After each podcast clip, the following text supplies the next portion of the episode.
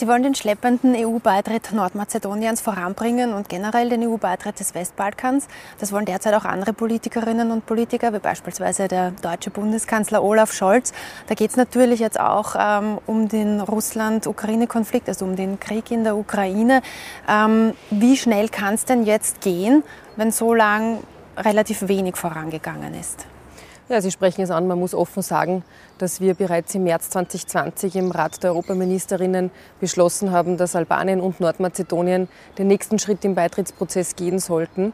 Und dann kam die Blockade ganz konkret aus Bulgarien und seitdem äh, ist eine Zeit lang, muss man dazu sagen, nichts weitergegangen. Jetzt bin ich allerdings relativ optimistisch, dass die Dinge gelöst werden können. Warum? Weil es in Bulgarien jetzt äh, eine Regierung gibt, die daran interessiert ist, diese Dinge auch aus dem Weg zu räumen. Ich war selbst im Februar dort, habe unter anderem auch mit dem Premierminister gesprochen und habe heute auch mit dem nordmazedonischen Premierminister gesprochen. Und da spürt man, da ist jetzt ganz ein anderer Zug dahinter, auch die Dinge zu lösen. Insbesondere aufgrund des Umstandes, dass wir seit 24. Februar auch eine ganz andere Situation in Europa haben, nämlich einen Angriffskrieg Russlands auf die Ukraine, muss man sagen, wann, wenn nicht jetzt, ist der Zeitpunkt zu erkennen, dass wir viele engere Kooperationen noch brauchen innerhalb der Europäischen Union, aber auch mit unseren Partnern am Westbalkan, weil die eine Frage der Sicherheit für die Europäische Union sind. Und das ist auch das, was ich hier signalisiert habe, was ich spüre, auch innerhalb der Europäischen Union. Und ich hoffe daher, dass wir möglicherweise noch während der französischen Ratspräsidentschaft hier einen klaren Fortschritt im, im Falle äh, von Beitrittskonferenzen sehen können. Und wie lange könnte es dann dauern, bis Nordmazedonien tatsächlich EU-Mitglied ist? Nun, das hängt natürlich dann auch ganz stark äh, von Nordmazedonien selbst ab. Äh, es gibt seit März 2020 eine neue Methodologie, wo geclustert werden die verschiedenen Kapitel, die ja auch zu verhandeln sind. Das geht natürlich einher mit viel Arbeit im Land. Da müssen Reformprozesse vorangetrieben werden, da müssen neue Gesetze beschlossen werden, da muss man sich anpassen an den sogenannten Acquis, also die Rechtsordnung der Europäischen Union. Und mir geht es darum, dass immer auf der Agenda zu haben. Also jetzt den ersten Schritt zu setzen mit den intergouvernementalen Konferenzen und dann diesen Prozess wirklich systematisch im Blick zu behalten, zu unterstützen auf der einen Seite die Länder, die beitreten wollen und auf der anderen Seite vielleicht auch kreativ zu sein, wo man schon vor einem Beitritt noch enger kooperieren kann. Wir sehen sie jetzt insbesondere auch mit der Abhängigkeit von Energie aus Russland, dass wir hier wegkommen müssen und dass wir natürlich auch die Länder am Westbalkan hier mit einbeziehen müssen, denn auch die haben die gleichen Situationen. Russland äh, versucht ja am Westbalkan sehr stark Einfluss zu nehmen. Wenn es jetzt allerdings noch einige Jahre dauern wird, bis die Länder des Westbalkans Teil der Europäischen Union werden, besteht dann die Gefahr, dass wir dann einfach zu spät dran sind? Es besteht die Gefahr jetzt, wenn nicht endlich der nächste Schritt, nämlich diese intergouvernementalen Konferenzen, wo auch der Verhandlungsrahmen dann beschlossen wird, abgehalten werden, äh, dass man weiteren Trust, also weitere Glaubwürdigkeit äh, seitens der Europäischen Union verliert. Und deshalb ist es ja jetzt so notwendig, dieses Signal auch zu senden. Sie sagen es total richtig. Ja? Äh, es ist der Einfluss aus Russland hier spürbar, ganz stark aber auch der Einfluss aus China spürbar. Und äh, hier ist es schon wahrscheinlich kurz nach zwölf, aber es ist trotzdem nicht zu spät, um diesen Prozess in einer beschleunigten Art und Weise voranzutreiben und hier die Länder und insbesondere Nordmazedonien, das ja unglaublich viel schon getan hat, bis hin zur Änderung des eigenen Namens, zu unterstützen, dass das auch rasch geht. Kritiker sagen allerdings, in Nordmazedonien liegt das Durchschnittseinkommen bei 400 bis 500 Euro brutto pro Monat. Die Arbeitslosigkeit beträgt 16 Prozent. Ähm, die EU könnte in eine Schieflage geraten, wenn immer mehr ärmere Länder aufgenommen werden. Was sagen Sie dazu? Sehen Sie das auch, dieses Problem, die EU darf keine Transferunion werden? Wir haben auch jetzt natürlich viel investiert äh, in den Westbalkan. Denken Sie zurück an die Pandemie, wo seitens der Europäischen Union auch sofort Hilfemaßnahmen geschnürt worden sind, Packages geschnürt worden sind, damit man unterstützen kann. Wir haben selbstverständlich die Region des Westbalkans auch unterstützt mit äh, Impfstofflieferungen, äh, damit hier auch ein Gleichklang erreicht werden kann. Und wir reden nicht davon, dass diese Länder in den nächsten fünf Jahren Vollmitglied der Europäischen Union werden, sondern das ist ein Prozess, Und ich glaube, wir haben alle im Moment in Europa große Sorgen, was Versorgungssicherheit betrifft. Wir haben alle äh, die Situation, dass die Inflation so hoch ist äh, wie noch nie, äh, dass wir gemeinsam uns auch einigen müssen zu beschaffen, um nicht den Preis zu verteuern. Und das ist jetzt ein Prozess, der in, Gang geraten ist, wo wir auch und insbesondere die Länder, die schon viel getan haben, des Westbalkans auf diesen Prozess mitnehmen müssen und dann natürlich auch hoffen, dass die Situation bei den von Ihnen angesprochenen Punkten besser wird.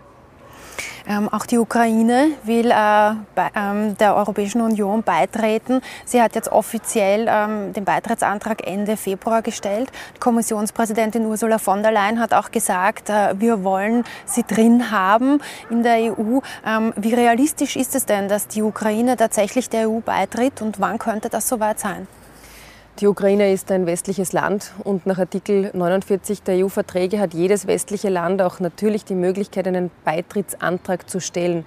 Das hat die Ukraine gemacht. Ich verstehe das emotional auch sehr, dass äh, das nicht nur gemacht worden ist, sondern dass Präsident Zelensky hier auch darauf drängt, dass man schnell einen Beitritt dann erreichen kann. Ich sage gleichzeitig aber auch dazu, dass jetzt einmal geprüft werden muss, ob überhaupt die Kopenhagener Kriterien vorliegen. Nämlich das sind die Kriterien, die wir festgelegt haben, um einem Land auch Beitrittskandidatenstatus zu verleihen. Und dann schließt sich daran ein langer Prozess, der mühsam ist, wie auch schon von mir beschrieben, wo viele Änderungen in den Gesetzen gemacht werden müssen, wo das Land einfach dahinter stehen muss, äh, wo man Institutionen braucht, die gefestigt sind. Äh, und insofern ist das natürlich ein sehr, sehr langer Prozess. Äh, ich, ich sage, seit Anbeginn dieses Beitritts, ähm, Beitrittsabkommens, also dieses Beitrittsantrages der Ukraine, dass es kein Fast-Track äh, dass es kein Fast-Track Procedure gibt, also dass es kein Schnellverfahren zur Aufnahme gibt, sondern dass ein langer Weg ist. Und wir dürfen nicht vergessen, dass genau die Länder hier am Westbalkan teilweise seit Jahrzehnten auf den nächsten Schritt warten. Und hier sollten wir nicht in Inbalance kommen. Also das heißt, vor 2030 oder gar 2035 ist damit nicht zu rechnen? Also keinesfalls aus meiner Sicht, weil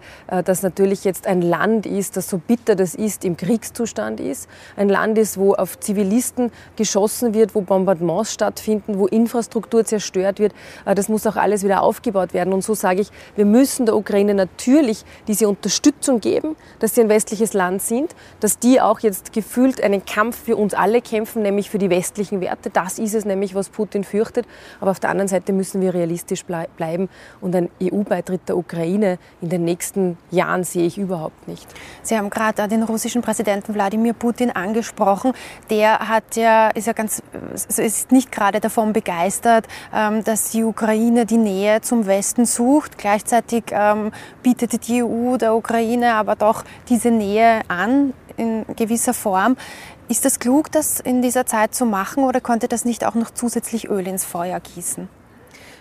Ich denke, die Ukraine ist ein souveräner Staat und genau darum geht es ja auch in diesem Krieg, dass äh, Putin einem souveränen Staat diese Souveränität absprechen möchte, dass er es angreift und, und einnehmen möchte, dass er versucht zumindest Grenzen zu verschieben.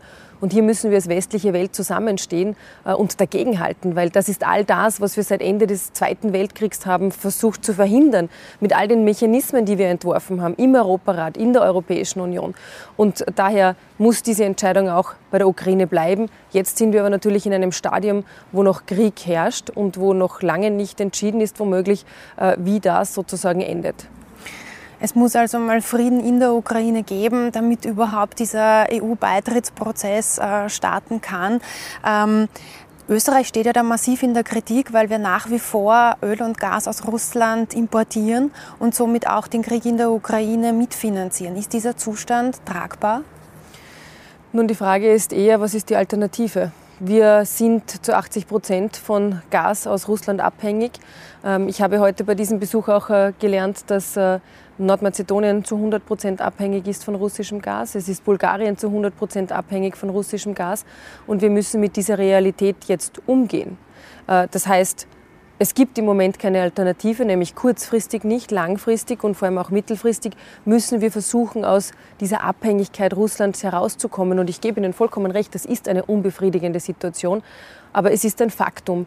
Und wir wollen alle, dass auch äh, im nächsten Winter die Wohnungen geheizt werden können. Wir wollen vor allem, dass die Industrie und die Wirtschaft weiterarbeiten, gerade vor dem Hintergrund der Inflation. Umso wichtiger, eine florierende Wirtschaft wieder zu haben. Und daher sehe ich kurzfristig äh, keine Alternative. Aber war das ein Fehler, dass man das so weit kommen hat lassen, so alternativlos zu sein? Nun, ich kann die Vergangenheit nicht ändern. Es ist ein, ein Faktum, ein weiteres, dass äh, es die Gaslieferverträge aus Russland äh, gibt, die auch funktioniert haben. Das heißt, es wurde und wird auch aktuell Gas aus Russland äh, geliefert. Es gibt jetzt zugegeben viele Diskussionen, die aufkommen, weil man hier offensichtlich auch einseitig versucht, die Verträge abzuändern. Stichwort Zahlung in Rubel. Ähm, da ist das letzte Wort noch nicht gesprochen. Aber ja, wir sind mit dieser Realität jetzt äh, konfrontiert und müssen versuchen, das Beste daraus zu machen, im Sinne der Bevölkerung Österreichs, im Sinne aber auch der Europäischen Union und äh, einer florierenden Wirtschaft. Jetzt könnte es allerdings auch so weit kommen, dass Russland entscheidet, uns den Gashahn zuzudrehen. Werden wir darauf vorbereitet? Ja, leider können wir alle nicht in den Kopf Putin schauen und wir wissen nicht, was er als nächstes äh, tut oder vorhat. Äh, wir haben auch in den letzten äh, Wochen gelernt oder mehr bitter zur Kenntnis nehmen müssen, dass er sich an überhaupt keine Regeln hält, dass er Völkerrecht bricht, dass er einmarschiert in ein souveränes Land. All das hatten wir tatsächlich jeder für sich wahrscheinlich ausgeschlossen. Äh, und insofern äh, ist es eine Frage, die ich nicht beantworten kann, was passieren wird, was Putin macht. Was ich Ihnen aber sagen kann, ist, dass die österreichische Bundesregierung alles tun wird, äh, gemeinsam auch in der, in der Europäischen Union, dafür zu sorgen, dass die Versorgungssicherheit aufrecht bleibt. Es gibt einen Stufenplan, ähm, wo auch heute die erste Stufe ausgerufen wurde und wo man noch genauer hinschaut, wie schaut es aus mit den Gaslieferungen und wie kann man dem begegnen. Durch den Krieg in der Ukraine kommen ja auch sehr viele Flüchtlinge nach Österreich. Die Aufnahme von ukrainischen Flüchtlingen soll aber ohne Verteilungsschlüssel innerhalb der EU geregelt werden. Warum ist denn die ÖVP gegen eine verpflichtende Quote? Weil wir sehen, dass die Situation so ist, dass die meisten geflüchteten Menschen gar nicht weit weg wollen von der Grenze zur Ukraine. Warum? Weil sie hoffen, möglichst rasch wieder zurückkehren zu können, was verständlich ist. Andere wiederum gehen in die Länder, wo sie ähm, Familie haben, wo sie Freunde haben, wo sie Anknüpfungspunkte haben. All diejenigen, die nach Österreich kommen wollen, und das sind in der Zwischenzeit rund 38.000 registrierte Flüchtlinge, werden auch betreut, werden von uns auch versucht, in den Arbeitsmarkt integriert zu werden. Da hat die Europäische Union auch ganz, ganz schnell reagiert mit der temporären Schutz Schutzrichtlinie. Äh, und insofern sehe ich weder die Notwendigkeit noch die Sinnhaftigkeit, hier von Quoten zu sprechen. Es hat im Übrigen auch jetzt der Rat der Innenminister äh, abgelehnt und stattdessen einen sehr, sehr wesentlichen Zehn-Punkte-Plan beschlossen, wie man insbesondere den Ländern, die am meisten belastet sind, und das ist im Moment Polen, äh, unter die Arme greifen kann. Sind wir auf einen großen Flüchtlingsanstrom jetzt besser vorbereitet als 2015? Jedenfalls, weil wir haben natürlich aus den Jahren 2015, 2016 gelernt. Äh, wir haben Infrastruktur aufgebaut. Äh, es werden hier jetzt auch wieder äh, Flüchtlingsunterkünfte zum Beispiel revitalisiert, wieder aktiviert. Es gibt einen Flüchtlingskoordinator der österreichischen Bundesregierung. Es gibt ein Krisenkabinett. Es wurden schon in den letzten Tagen jetzt begonnen, die Aussendungen von den blauen Karten, sprich derjenigen, die registriert sind, damit sie auch am Arbeitsmarkt äh, arbeiten können und integriert werden können. Also das geht alles sehr, sehr viel schneller, als das früher war, weil wir natürlich auch, leider muss man sagen, auf viel Expertise in dem Zusammenhang zurückgreifen können. Kommen wir nochmal zur EU. Hier will man jetzt auch eine gemeinsame Militärstrategie äh, entwickeln und äh, auch eine militärische Eingreiftruppe der EU einsetzen. Inwieweit kann denn Österreich hier mitmachen, ohne die Neutralität ins Wackeln zu bringen? Ich sehe hier keinen Widerspruch zur österreichischen Neutralität. Denn wir leben natürlich die österreichische Neutralität anders als im Jahr 1955, alleine durch den Beitritt zur Europäischen Union, der ja mit einer Volksabstimmung beschlossen worden ist, äh, ist das anders geworden. Wir haben eine Solidaritätsverpflichtung auch gegenüber den anderen Mitgliedstaaten. Und ich glaube, wir sehen gerade in Zeiten wie diesen, wo tatsächlich ein Einmarsch eines Staates in einen anderen passiert, dass es notwendig ist, hier auch eine sogenannte schnelle Einsatzgruppe zu haben. Warum geht es? Weil es nicht um ein Eingreifen im militärischen Sinn bei Kriegsparteien geht, sondern zum Beispiel um die Evakuierung aus Krisengebieten, um Deeskalierung, wenn hier sich etwas zusammenbraut. Und da hat Österreich auch viele Erfahrungen gesammelt in der letzten Zeit und mit den Battlegroups und da wird sich Österreich auch beteiligen. Sollte man in Zeiten wie diesen die Neutralität Österreichs noch überdenken? Ich glaube, die Neutralität hat für uns alle in den Jahren nach 1955 Freiheit, Frieden, Wohlstand gebracht. Sie hat uns gute Dienste erwiesen. Sie hat Österreich, insbesondere Wien, zu einem Ort äh, etabliert, wo Verhandlungen stattfinden auf einem neutralen Boden.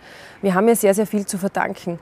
Und wir sollten gerade in einer Zeit wie dieser an diesen Dingen, Werten festhalten, die für uns so wichtig waren. Und ich sage Ihnen trotzdem, kann man innerhalb der Europäischen Union solidarisch sein. Das tun wir. Wir stehen auch solidarisch an der Seite der Ukraine, weil Neutralität bedeutet nicht neutral zu sein gegenüber Krieg, Terror oder auch Völkerrechtsbruch. Bleiben wir noch bei der Innenpolitik. Aktuellen Umfragen zufolge hat die ÖVP ihre Partei an Zustimmungswerten stark verloren. Teilweise in Umfragen liegt äh, die SPÖ schon vor der ÖVP, was jetzt äh, eine Riesenumkehr ist. Im März 2020 beispielsweise hatte Bundes, also der damalige Bundeskanzler Sebastian Kurz noch Zustimmungswerte von über 60 Prozent. Woran glauben Sie, liegt denn das? Das liegt sicherlich daran, dass wir im Krisenmodus sind seit März 2020, dass wir eine Pandemie zu bekämpfen haben, dass wir immer wieder uns neu darauf einstellen müssen, dass die Menschen sicher auch wirklich keine Lust mehr haben auf diese Ausnahmesituation, die es gibt. Wir haben jetzt auch einen Krieg, äh, den es zu bekämpfen gilt. Und naja, man kann es sicher nicht jedem recht machen, aber ich glaube, die Krisenbewältigung ist äh, in Summe gesprochen keine so schlechte. Und worum es mir geht, ist nicht auf Umfragen zu schauen, sondern für Österreich zu arbeiten. Äh, wir haben ein Regierungsprogramm, das sicher in einigen Punkten nicht mehr ganz aktuell ist, vor dem Hintergrund der vielen Krisen. Aber wir wollen einiges noch erreichen und wir haben auch noch Zeit bis zu den nächsten Wahlen, nämlich bis zum Jahr 2024. Es hat drei Kanzlerwechsel in relativ kurzer Zeit gegeben. Glauben Sie, dass es vielleicht vielleicht auch damit zu tun hat? Ich beschäftige mich, um ganz ehrlich zu sein, nicht so sehr mit Umfragen, sondern mit den Herausforderungen, die wir täglich haben, äh, woran das auch immer liegt. Es gilt jetzt, das Vertrauen, das verloren gegangen ist, wieder zurückzugewinnen. Und dafür arbeiten wir, dafür arbeite ich mit aller Kraft und jeden Tag. Und zum Abschluss, wie ist denn das Klima jetzt in der Koalition zwischen der ÖVP und den Grünen? Wie ist die Stimmung? Wir haben immer ein gutes, sachorientiertes Zusammenarbeiten gelebt und das ist gerade in Zeiten der Krisen notwendig und das machen wir jetzt auf hervorragende Art und Weise, weil es notwendig ist, für Österreich auch die Weichen zu stellen, dass wir durch diese Krise kommen. Vielen Dank für das Gespräch. Ich danke Ihnen.